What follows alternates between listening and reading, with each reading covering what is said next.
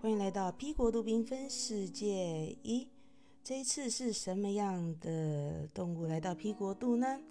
啊，之前有跟你们提过，我非常喜欢昆虫，还有两栖类以及爬虫类啊。这一次我家的宝贝突然间告诉我说：“妈妈，呃，有没有蟾蜍这样子的东西呢？”我心里想，哇，这个小子跟我要了蟾蜍，我去哪里抓呀？在这个大城市里哦，通常蟾蜍都下雨天哦，在乡村小路间，蟾蜍总是会爬出来觅食哦。我就到处去水族馆找有没有蟾蜍这样子的一个两栖类哦。那角蛙非常的多哈，角蛙也是属于蟾蜍类。那偏偏我的小子哦。在 YouTube 上面看到蟾蜍，也找了很多蟾蜍的一个一个资讯哈。他告诉我说：“妈妈，你知道吗？蟾蜍上面有很多的毒油哦，你相信吗？上面的毒油哦，它没有毒诶。我想说，怎么可能呢？以前啊，我记得我在念生物课本的时候啊，哇，它有那个毒，很毒哦，千万不要触碰哦。说妈妈，你相信我。”它没有危害人类的一个部分哦，我想说怎么可能呢？于是勾起我这个当母亲的好奇心，因为我想要证实它是有毒的，我必须要矫正孩子的观念哦，它是有毒的，所以我用了千方百计的寻求啊。我本来留言一个 U U Two 的一个专家哈，那他可能没有空理我，也完全没有理会我给他的一个一个留言哦，完全没有理会我。于是我这个当母亲的哦，动用了一个非常好的闺蜜，她帮我在她家的庭园找了两只蟾蜍啊，它叫做黑框蟾蜍。黑框蟾蜍哈，它的一个特色呢是属于。啊，属于本身哈，它的一个外观是属于它有很明显，为什么叫黑框？它的就是有一个黑色的眼框。那最特别的呢，它有黑色的指甲，有黑色的指甲。哇，我本身哦非常喜欢它的造型哦，哦呃，我本身非常喜欢它的造型，尤其我在二十大概呃，我养角蛙的经验，在角蛙还没有很流行的时候，我本身就已经在饲养角蛙了，算是。呃，算是玩家了，算是玩家了。其实还没有饲养角蛙的时候，我已经是玩家了。那对于蟾蜍这一类哈，它本身是在呃田野的部分哦，田野的部分。那这是我第一次这么样的近距离哦，因为生物课总是教我们说它是一个有毒的一个部分，所以我比较没有去接触蟾蜍这样的部分，所以我非常感谢。我非常感谢我的孩子给我这样一个触碰，一个这样子的一个机会，而且我的闺蜜她她不敢抓，哈，她不敢抓，那她也请她的兄长啊，刚好下雨天，哈，刚好下雨天，帮我找到两只，哈，找到两只，啊，找到两只蟾蜍哦，而且蟾蜍大家可以想象吗？他们呢会互相拥抱。他们会互相拥抱，他们跟一般的角蛙不太一样。角蛙呢，它只要看到大跟小，它就会把对方吃掉，哈，因为它是一个呃食物链的关系。那属于哈，那癞蛤蟆的部分就是在形容蟾蜍，哈，在形容蟾蜍的一个部分。癞蛤蟆通常就是在指指黑框蟾蜍，哈。指黑框蟾蜍，那台湾呢就两种蟾蜍最多，有盘古盘古蟾蜍，也有属于还有黑框蟾蜍的部分。哦，那我个人是非常喜欢喜欢黑框蟾蜍哈。那通常母蟾蜍会比较大一些哈，那公蟾蜍会比较瘦小一些。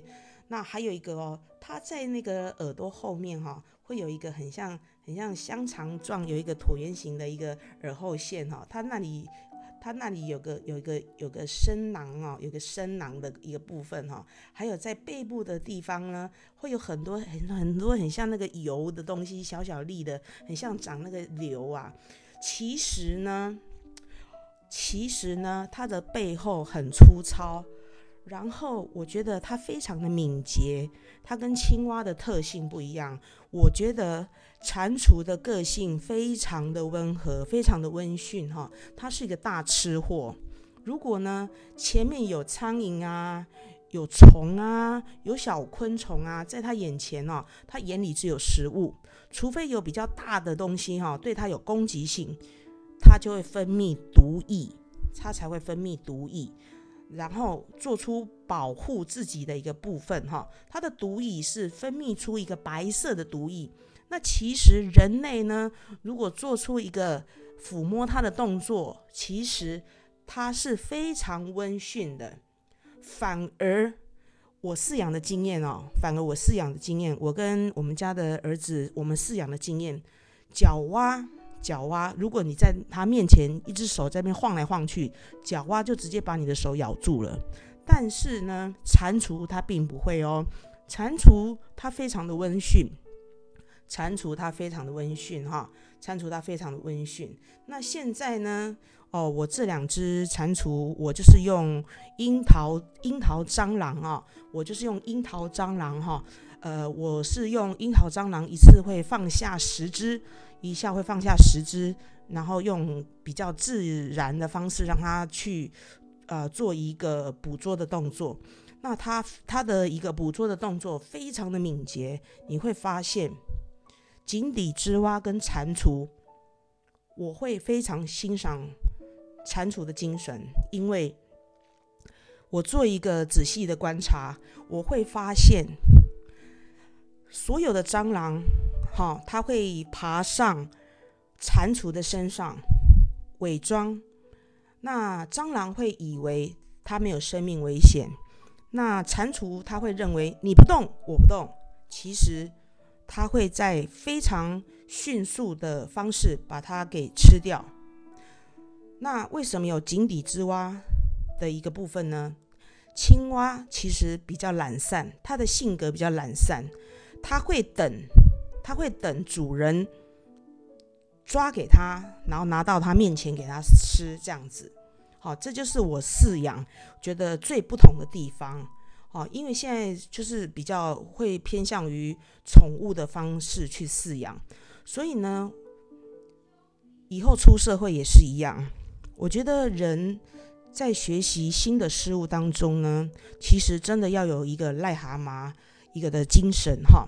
我们要主动积极的学习，而不是等待着坐以待毙啊！我个人是觉得，因为我本身是一个非常喜欢学习的人哦，到现在还是很喜欢学习。一旦有新的事物，我还是会用一个好奇的心，然后去学习，不断的在充实我一个呃内心的一个智慧。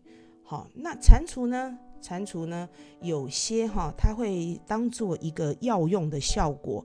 好，它这些白色的汁液加工之后呢，它会变成一个很名贵的中药哦，叫做蟾酥。哦，蟾酥这个东西可以当做解毒，还有消肿。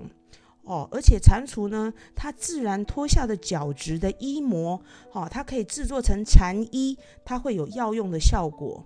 它会有药用的效果，然后呢，它的内脏加工制成也变成干蝉，所以呢，蟾蜍它它哈干干掉死亡之后呢，有时候会变成一个中药材的一种，有时候会变成一个中药材的一种，所以它也算是一个。对啊，大自然以及对一个人类，哈，是一个很好的一个两栖类，哦，这也都是哈 P 国度，呃，比较会观察的一个自然现象。我养这个孩子目前九岁，然后呢，因为他我接触了三十种以上的动物，还有爬虫以及两栖类。最近呢。他也会跟我分享一些不同的一些影片，我对他的思维也感到非常的新鲜与好奇。以前我在职场上带过很多人，后来我离开繁华的职场，但是我仍然活跃于职场，只是现在做一个工作室。我选择回来带我自己的孩子，把我的工作缩小范围，只是没有跟大环境去混。我觉得出色的人走到哪里都是会发光的。我相信有缘的人会发现我，喜欢的喜欢的人也会喜欢我。所以，谢谢大家的聆听。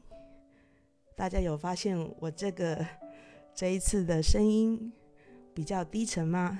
啊，因为哦，我的嗓子是多变的。我有另一个频道叫做“痛到现在还活着”。啊，我本身就是一个身体免疫系统比较差的人。好，我就是有生了一点生病。所以我嗓子啊，目前啊保养中，也在服药中啊，所以我的声音会比较多变一些啊，我也会比较积极的，不断的慢慢说，我这一些耐人寻味的故事，这些都是我确确实实的故事。谢谢大家的聆听，以及支持我另一个频道。痛到现在还活着，谢谢大家的聆听，我们下次见喽。好的，拜拜哦。